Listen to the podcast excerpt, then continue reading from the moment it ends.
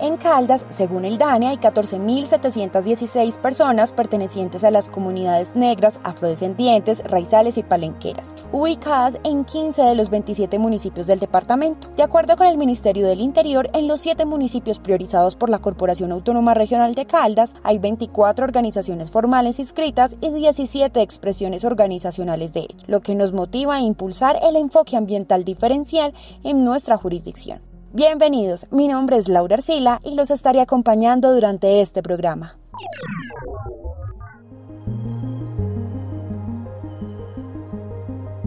Recorramos las historias, las noticias y los proyectos ambientales que se desarrollan en nuestro territorio caldense. Aquí empieza Historias Ambientales de mi Tierra. En este capítulo hablaremos sobre las comunidades NAR de nuestro departamento. Historias ambientales de mi tierra. Para comprender un poco más sobre la importancia de implementar acciones ambientales diferenciales con las comunidades negras, afrodescendientes, raizales y palenqueras de nuestro departamento, hablamos con Ricardo Agudelo Salazar, profesional especializado de Corpo Caldas. Cuando uno se pregunta qué significa el enfoque diferencial, es precisamente reconocer las características de esa población sus necesidades particulares y sus contextos culturales y sociales para poder definir las estrategias de cómo atenderlo. Entonces, en esa medida no es lo mismo atender un tema de saneamiento básico en condiciones de uno o de otro. El enfoque diferencial también ha hecho, eh, ha trabajado y ha procurado por establecer mecanismos para afianzar ese enfoque diferencial. Y esos mecanismos hoy están recogidos en la constitución de una mesa de trabajo con las comunidades afrodescendientes eh, y en la generación de una agenda de trabajo con enfoque diferencial. Pero para ellos, ¿qué valor tiene el componente ambiental en su cultura?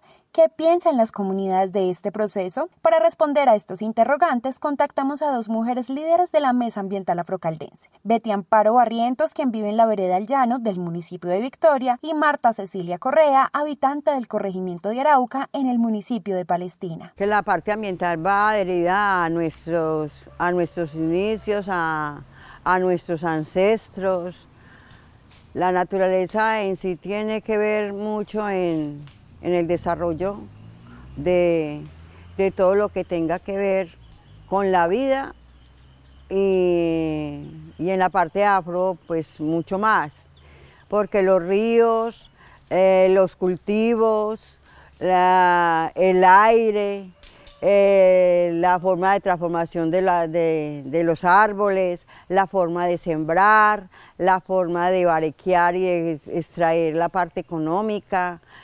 Todo tiene que ver con nuestra parte ancestral y con nuestro, con nuestro proceder de vida. Realmente es un proceso bastante bonito porque desde allí podemos eh, mirar y analizar las problemáticas que tiene cada uno de los territorios.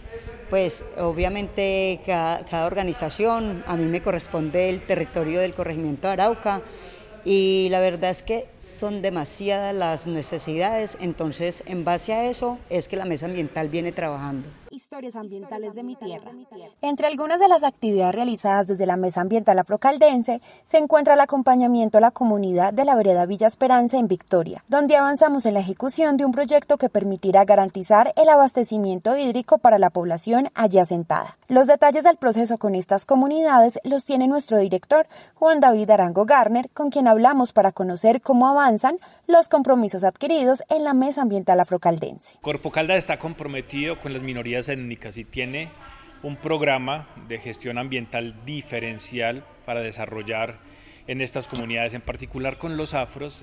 Lo que hemos hecho fundamentalmente es estructurar una agenda en la cual ellos se puedan visualizar. Nosotros habíamos hecho una agenda, no fue, digamos, del, de satisfacción, no contenía muchas prioridades ambientales que ellos habían propuesto. Entonces, de manera conjunta, estructuramos una nueva agenda, una agenda que tiene elementos de conocimiento, de planificación ambiental en territorios afros, de ejecución de acciones de reforestación, estufas coeficientes, obras de gestión del riesgo, civiles y basadas en ecosistemas, saneamiento básico, temas de educación, por ejemplo, participación en PRAES y procedas, eh, desarrollo aprovechamiento sostenible de los recursos naturales. Estamos trabajando fundamentalmente en la ruta del oro, es decir, una agenda muy completa que venimos trabajando con los recursos de la corporación con ejecución de fundaciones como Funvida, que está compuesta fundamentalmente por afros, y con posibilidades enormes de hacer esfuerzos de gestión a nivel nacional en el Ministerio de Ambiente y Desarrollo Sostenible, en el Ministerio del Interior, para jalar nuevos recursos. El plan de acción de la Agenda Ambiental Afrocaldense cuenta con siete líneas estratégicas, 20 líneas programáticas y 41 acciones de gestión. En ella se prioriza la población NAR de los municipios de La Dorada, Anserma, Palestina, Marmato, Victoria, Supía y Manizales. Aquí termina un capítulo más de Historias Ambientales de mi Tierra. Caldas 50 años.